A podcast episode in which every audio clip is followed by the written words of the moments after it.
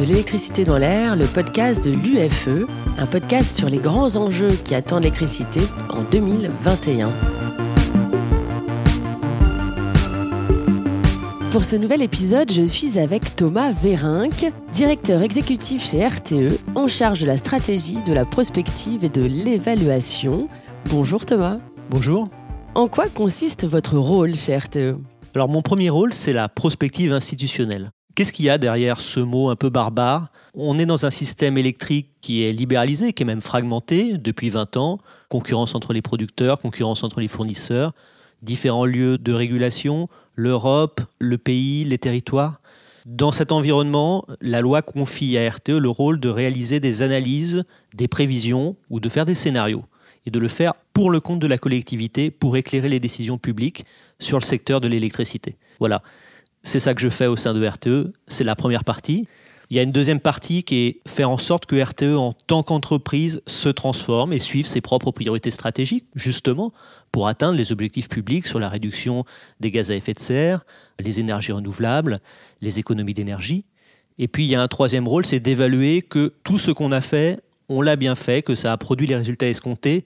Donc, si je résume, que faut-il faire? Premier rôle. Qu'est-ce qu'on est réellement en train de faire? C'est l'analyse de ce qui se passe, ce sont les priorités stratégiques, et avons-nous eu raison de le faire? Est-ce qu'on peut en tirer un bilan? Et est-ce que ce bilan est celui qu'on attendait? Vous vous occupez donc d'électricité, naturellement, mais je crois comprendre, quand je lis et j'écoute sur le sujet, qu'il s'agit aussi de traiter les problématiques climatiques. Quel est le lien? Alors en fait, le lien est total, puisque la décarbonation, c'est notre seul horizon euh, collectif. Et pour une entreprise comme RTE qui est au cœur du système électrique, c'est indispensable qu'on mette en œuvre les moyens pour y parvenir. Alors en 2050, la France devra être neutre en carbone. Et c'est un objectif euh, finalement nouveau, qui est récent. Il faut savoir que c'est dans la loi depuis 2019, que ça fait euh, quelques années qu'on est en train de travailler sur la neutralité carbone et que le précédent objectif, c'était le facteur 4. Le facteur 4, c'était diviser par 4 en 2050 par rapport à 1990 nos émissions. Et quand on passe en neutralité carbone, c'est beaucoup plus exigeant. En neutralité carbone, on doit sortir complètement des énergies fossiles. Je ne suis pas certain que la société ait encore pris complètement la mesure de ce qu'implique une sortie complète des énergies fossiles. Et c'est là-dessus qu'on travaille quand on est sur l'horizon 2050. C'est quoi les conséquences de la neutralité carbone? Eh bien, dans tous les scénarios européens et mondiaux, ça implique une part de l'électricité qui augmente substantiellement, en gros qui double entre maintenant et 2050. Pourquoi? Ben, Parce que l'électricité, elle peut, entre guillemets, plus facilement être décarbonée que d'autres sources d'énergie c'est pas suffisant. Il ne suffit pas juste d'électrifier nos usages. Alors qu'est-ce que ça veut dire électrifier nos usages? Ça veut dire basculer à l'électricité par exemple sur la mobilité, donc la voiture électrique. Ça veut dire remplacer des combustibles fossiles comme le fuel dans les bâtiments. Ça veut dire électrifier le secteur de l'industrie. Donc tout ça, ça nous porterait vers 50-55% pour la part de l'électricité dans la consommation d'énergie finale en 2050. Mais il faut également avoir deux autres piliers. Le premier, c'est la forte réduction de la consommation d'énergie finale, donc euh, ça veut dire de l'efficacité, ça veut probablement dire également un peu de sobriété. Et puis l'autre, c'est exploiter la biomasse, les bioénergies, qui sont le pendant de l'électricité sur l'autre partie de l'équation énergétique. Et Thomas, quel est le rôle de RTE pour contribuer à la question de la décarbonation des activités économiques de la France? Alors le rôle de RTE, c'est d'étudier les différentes options possibles pour construire ce nouveau système électrique, le système électrique de la neutralité carbone qui est plus important qu'aujourd'hui, qui est également nécessairement différent puisque en 2050, une partie des installations de production qui sont aujourd'hui en service n'existeront plus, auront été fermées pour des raisons d'âge, et c'est vrai pour le nucléaire comme pour les énergies renouvelables. Donc c'est d'étudier ces différentes options, de les caractériser, de fixer des ordres de grandeur, de lister finalement les avantages et les inconvénients pour qu'il puisse y avoir ensuite une décision. Donc nous ne prendrons pas la décision, nous ne prenons pas la décision. En revanche, nous donnons des éléments pour qu'elle puisse être prise sur la base de scénarios documentés. Concrètement, ça va se traduire dans notre futur bilan prévisionnel qu'on appelle Futur énergétique 2050, qui est une très large étude sur l'évolution du système électrique. Alors, en premier lieu, cette étude, c'est un travail technique qui est d'une ampleur inédite et qui nécessite un très lourd effort de simulation, puisqu'on va regarder l'évolution du système électrique entre maintenant, 2020, 2030, 2040, 2050 et 2060. On va regarder un grand nombre de scénarios. Sur la production d'électricité, on va avoir six scénarios d'études principaux qui sont répartis en deux familles selon qu'on décide de remplacer le système actuel uniquement par des énergies renouvelables, c'est ce qu'on appelle les scénarios M, ou qu'on les remplace par des énergies renouvelables plus de nouveaux réacteurs nucléaires. Donc ça, ce sont les scénarios N. En réalité, ces scénarios, ils ont des caractéristiques communes, entre 50 et 100% pour la part des énergies renouvelables, une croissance de la part de l'électricité, des caractéristiques économiques qui sont souvent assez proches, beaucoup d'investissements dans un premier temps, puis ensuite des coûts de fonctionnement du système qui peuvent être plus faibles. Donc ça, c'est pour la partie production. On a également des trajectoires de consommation d'électricité. Notre scénario de référence qui reprend la stratégie nationale bas carbone en l'ajustant, en tenant compte de la crise sanitaire, des évolutions sur un certain nombre d'hypothèses, nous conduirait à avoir 645 TWh de consommation d'électricité. C'est 30% de plus qu'aujourd'hui. Donc c'est bien une consommation d'électricité en hausse. Mais on a également un scénario de réindustrialisation très poussé qui conduirait à une véritable inflexion dans les lieux de production d'un certain nombre de biens.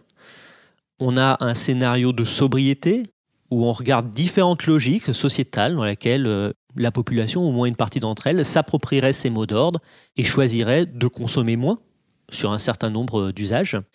Ce sont les deux principales variantes, et puis on en a également deux autres. Euh, l'une sur le niveau d'électrification, hein, qui peut être plus ou moins important, et puis l'autre sur le rôle de l'hydrogène. On a une variante qui s'appelle Hydrogène Plus, dans laquelle on regarde ce qu'il se passerait si jamais on décidait ou on faisait en France un pari très fort sur le vecteur hydrogène. Chacun de ces scénarios on va les regarder selon quatre axes d'analyse qui seront toujours les mêmes. Une étude technique poussée, on décrit le système, production, transport, distribution, consommation. On fait des stress tests. Que se passe-t-il s'il n'y a pas de vent, si on est en situation de canicule, si on doit mettre à l'arrêt un certain nombre de réacteurs nucléaires, si on est en vague de froid? On fait ces analyses dans différents scénarios climatiques. Peut-être que j'y reviendrai plus tard, mais on a une incertitude sur la façon dont le climat va évoluer, donc on prend différentes trajectoires du GIEC, RCP 4.5 ou RCP 8.5 pour ceux qui sont familiers de cela. Donc des scénarios de réchauffement plus ou moins poussés. On regarde la façon dont le système électrique pourrait s'adapter à ces situations, quelle est sa résilience? Donc ça c'est sur le volet technique. Volet économique, on chiffre intégralement les scénarios. Quel est le coût pour la collectivité de ces différents scénarios? On a une base de comparaison qui permet de documenter. On fait une analyse environnementale poussée. Quelle est la trajectoire carbone en intégrant le cycle de vie, c'est-à-dire en intégrant les émissions importées? Conséquences sur l'occupation du territoire, sur l'occupation des sols, puisque bien évidemment dans ces scénarios, il y a des enjeux de conflit d'usage. Consommation de matière, dans les différents scénarios, quelle est la consommation de béton, de cuivre, de terres rares, sujet qui est euh, aujourd'hui très à la mode. Et enfin, description des impacts sur les modes de vie. Et puis, l'ensemble de ces scénarios, une fois qu'on a fait l'analyse selon les quatre axes, on les restitue sous forme de trajectoire. On essaye d'identifier les jalons décisionnels et les conditions de réussite associées. Thomas, c'est un travail d'expertise inouï. Comment impliquez-vous l'ensemble des personnes intéressées? Merci de, cette question parce qu'elle est importante et je dirais que la marque de fabrique de notre étude, c'est le travail extrêmement poussé, systématique de concertation que nous essayons de mener sur cette étude. Alors concrètement, nos scénarios, ils sont élaborés au grand jour et je crois que c'est vraiment notre marque de fabrique. On a une instance plénière de concertation qu'on réunit tous les 3-4 mois pour faire le point sur l'avancée des simulations. On a des groupes de travail. On en a organisé plus de 30 sur 9 thématiques distinctes. Donc il y a 9 groupes de travail qui passent en revue la totalité des hypothèses et qui, en ce moment même, à l'heure où je vous parle, sont en train de discuter d'un certain nombre de premiers résultats de simulation sur la flexibilité, par exemple. Nous avons une consultation publique qui permet à toutes les personnes de s'exprimer. Nous avons eu 4000 réponses. Alors 4000 réponses, c'est très au-delà du cercle des initiés. Ça veut dire que s'expriment des ONG, des énergéticiens, des organisations syndicales, des organisations professionnelles, des universitaires, des collectifs citoyens.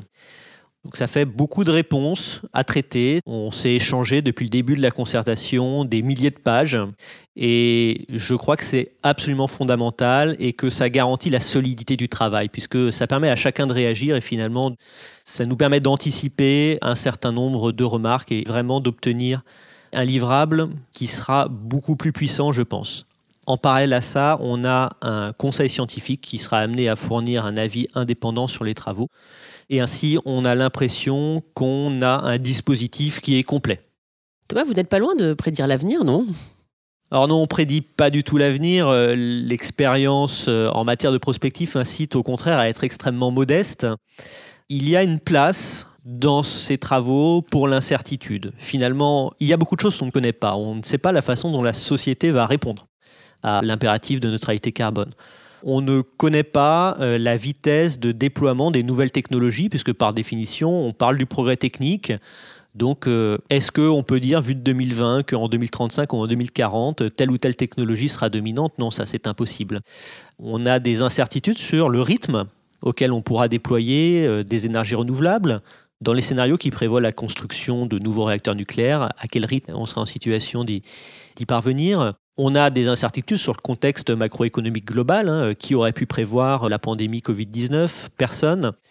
Ce qui est important, c'est d'être assez humble par rapport à cela et d'essayer d'en tirer un certain nombre de leçons pour la prospective, c'est-à-dire en intégrant le fait qu'il y a beaucoup d'incertitudes, quelles sont les meilleures décisions qu'on peut prendre aujourd'hui pour considérer que 2050, la neutralité carbone en 2050, c'est encore un objectif atteignable. Puisque quand on regarde ces questions climatiques, on s'aperçoit que les fenêtres d'opportunité se ferment vite. Et donc c'est ça l'intérêt des scénarios, c'est pas de dire j'ai tel ou tel scénario, il suffira d'en choisir un et ensuite pendant 30 ans on va le décliner, c'est pas possible, c'est pas comme ça que ça se passe. En revanche, on peut se dire vu les risques, les avantages des différents scénarios, vu les jalons décisionnels qu'on a réussi à identifier, quelles sont les décisions qu'on peut prendre au cours des prochaines années pour se dire qu'on a les meilleures chances d'y arriver en intégrant le fait que certaines choses peuvent ne pas du tout se passer comme on l'avait anticipé. Alors Thomas, reste-t-il de la place pour d'autres énergies que l'électricité? Bien sûr. L'atteinte de la neutralité carbone, c'est une bascule systématique des énergies fossiles vers les énergies décarbonées, Alors, notamment dans les secteurs qui aujourd'hui sont très carbonés parce qu'ils utilisent massivement du pétrole, du gaz. Ce sont les transports, le bâtiment et l'industrie. Néanmoins, quand on regarde les scénarios, l'électricité, c'est environ la moitié du bilan énergétique final en 2050. Donc ça veut dire qu'il y a une autre moitié. Et l'autre moitié, c'est un recours très large aux bioénergies, sont les réseaux de chaleur, c'est le biogaz, et puis ce sont des vecteurs de synthèse, hein, de l'hydrogène, du méthane de synthèse, etc. Et c'est un volet très important de la stratégie énergétique qui pose des questions qui ne sont pas du tout plus simples que celles que pose l'électrification mais qui est paradoxalement beaucoup moins présent dans le débat, alors que les questions que cela pose sont assez lourdes. Hein. Euh, quelle gestion des forêts, les liens avec l'agriculture, donc il y a beaucoup, beaucoup de questions. Donc oui, il y a de la place pour d'autres énergies que l'électricité. Je pense que ce qui est important à ce stade, c'est de différencier les cas où on est à peu près certain que l'électricité va s'imposer parce que c'est la façon la plus facile de décarboner rapidement. C'est par exemple le cas sur la mobilité légère, hein, sur la voiture électrique, où on sent bien que le coût est parti. Les constructeurs automobiles, d'ailleurs, aujourd'hui, vont plus vite hein, que les trajectoires publics. Ils promettent euh, des échéances pour la fin de la vente de voitures à moteur thermique qui sont euh, plus ambitieuses que beaucoup de plans nationaux. Donc ça, c'est un secteur sur lequel on sent bien que l'électricité euh, va s'imposer. C'est aussi le cas dans le secteur du bâtiment pour un certain nombre de solutions de chauffage. Donc voilà, ces cas de figure existent. Et puis, il y a d'autres secteurs dans lesquels l'électrification est plus difficile ou plus coûteuse. Là, il va y avoir euh, soit impossibilité d'électrifier ou très grande difficulté. Ça peut être le cas pour euh, le transport aérien, par exemple soit il peut y avoir match. Honnêtement, personne ne sait quelle va être la solution qui va s'imposer. Par exemple, dans la mobilité lourde, on sent bien qu'il y a de la place pour d'autres solutions que l'électricité, par exemple pour des camions qui feraient de longues distances. Pourtant, pour un petit camion qui circulerait euh, dans une métropole qui euh, concrètement euh, ferait l'approvisionnement du supermarché du coin. Euh, l'électricité, ça peut être très bien. Aujourd'hui, finalement, ça, on, ne sait pas comment les différents vecteurs vont se répartir. Il y a un cas intéressant et en fait qui fait le lien entre les deux, c'est l'hydrogène bas carbone. Parce qu'en fait, il ne faut pas oublier que l'hydrogène bas carbone, l'idée aujourd'hui, c'est quand même beaucoup de le produire par électrolyse de l'eau et donc ça utilise de l'électricité. Donc en fait, quand on fait le bilan, quand on fait l'analyse jusqu'en 2050, on voit bien que l'hydrogène, ça conduit à des consommations d'électricité qui, au minimum, seraient de l'ordre de 50-60 TWh, mais peuvent aller jusqu'à euh, plus de 100 TWh dans un certain nombre de scénarios. Donc en fait, c'est beaucoup d'électricité. Et là, on a un aperçu de la complexité du sujet, c'est-à-dire qu'on peut considérer que certains usages finaux ne seront pas directement électrifiés, mais ça ne veut pas dire qu'il n'y a pas de l'électricité à un moment dans le processus énergétique. Et ça, c'est un des thèmes que nous sommes en train d'étudier. Pour finir, Thomas, vous m'avez parlé d'électrification des usages, mais aussi d'efficacité énergétique, voire de sobriété. In fine, la consommation d'électricité va-t-elle augmenter? Et ce n'est pas un risque pour notre système? Alors oui, la consommation d'électricité dans les scénarios de neutralité carbone est amenée à augmenter. En valeur relative, c'est certain, et en valeur absolue, c'est probable puisque euh, passer de 25% de notre système énergétique à 50% en 2050, même avec beaucoup d'efficacité énergétique, c'est probablement une consommation qui augmente. Mais ce qui est intéressant, c'est de comparer à la situation actuelle. Aujourd'hui, ça fait une dizaine d'années que la consommation d'électricité n'augmente pas. Elle est stable, voire très légèrement décroissante. Et pourtant, il y a bien des transferts d'usage ils se produisent. Il y en a certains dans le secteur du bâtiment. Il y a quand même une tendance à avoir un peu plus d'électricité. Il y a une tendance à avoir plus d'équipements électriques. Euh, je pense que beaucoup d'entre nous, on a des téléphones portables, euh, des tablettes, euh, etc. Et pourquoi ça n'augmente pas? Ça n'augmente pas parce que c'est compensé par l'efficacité énergétique qui se déploie. Le fait que naturellement, quand on change de frigo, et qu'on aille au magasin, nous n'ayons plus le choix qu'entre des réfrigérateurs qui sont beaucoup plus économes le fait qu'on a certes des téléphones portables, des ordinateurs portables, mais qu'ils consomment beaucoup moins qu'un ordinateur fixe avec une grosse tour, comme il y en avait encore il y a 10-15 ans, ça, ça fait des économies d'énergie. Et ces économies d'énergie, aujourd'hui, elles compensent la dynamique de transfert d'usage. Progressivement, lorsqu'on va accélérer le rythme des transferts d'usage, notamment dans le bâtiment, dans l'industrie ou dans le transport, ça ne devrait plus suffire sur la partie de l'électricité, c'est-à-dire qu'on va vraiment avoir une tendance à l'augmentation de la consommation d'électricité, et ça, ça devrait s'infléchir progressivement au cours de la décennie qui vient. Quand on regarde et qu'on projette notre système en 2030, en revanche, on n'a aucune inquiétude sur la faculté à alimenter par des moyens de production cette consommation, puisqu'on a encore beaucoup de moyens de production, que notre PPE, la programmation pluriannuelle de l'énergie, prévoit de développer massivement la production d'électricité à base d'éoliennes, de solaire. Donc tout ça, ça fait qu'on a un système électrique sur lequel on ne voit pas à horizon 2025-2030 de difficultés d'approvisionnement. Ensuite, la question du risque, elle se pose de deux façons différentes quand on se projette sur le temps long. Il y a un premier risque qu'on nous cite souvent, c'est le risque euh, lié au caractère euh, variable ou intermittent, je vous laisse choisir le mot, des énergies renouvelables comme l'éolien ou le solaire. On lui dit mais, mais que va-t-il se passer quand il n'y a pas de vent ou que va-t-il se passer quand on sera la nuit? Alors ça, on, a décrit hein, dans nos différentes publications, encore récemment dans le rapport commun publié par RTE et l'Agence internationale de l'énergie en janvier 2021, on a décrit la façon dont techniquement on gérerait un tel système. Donc oui, bien évidemment, dans un système qui reposerait très majoritairement ou exclusivement sur les énergies renouvelables, comme l'éolien ou le solaire, avec un peu d'hydraulique, mais bon, quand même beaucoup sur l'éolien ou le solaire, on devrait avoir un système de stockage à associer donc avec euh, des batteries, avec probablement du thermique décarboné, c'est-à-dire l'utilisation euh, d'hydrogène, euh, voire de biogaz pour faire fonctionner des centrales de production d'électricité. Il faudrait de la flexibilité de la demande. Donc tout ça, c'est pas impossible, mais on a listé un certain nombre de conditions qui sont strictes et cumulatives. Très clairement, ça implique du stockage et de la flexibilité de la consommation d'électricité. C'est un premier type d'enjeu technique. Et à celui-là, on a, je pense, les briques euh, pour y répondre. Et donc, euh, tout ça renvoie plutôt à la question de savoir si c'est euh, la meilleure solution quand on la compare à toutes les autres. Puis, il y a un autre type de risque qu'on nous renvoie souvent, c'est la fameuse pointe électrique. Alors, mais que se passe-t-il à 19h le soir, cette fameuse pointe qui semble effrayer un certain nombre de personnes? Alors, peut-être quelques éléments sur la pointe. Juste rappeler que le caractère pointu de la consommation d'électricité à 19h le soir en hiver n'est pas lié au chauffage. Il est lié aux habitudes de vie, à l'éclairage, à la cuisson et donc le fait qu'on ait une pointe de consommation d'électricité à 19h, je dirais que c'est commun à tous les scénarios à partir du moment où on considère que c'est un moment où les gens rentrent chez eux et où ils ont besoin de s'éclairer le soir et de faire à manger. Donc ça, je pense que ça ne va pas disparaître.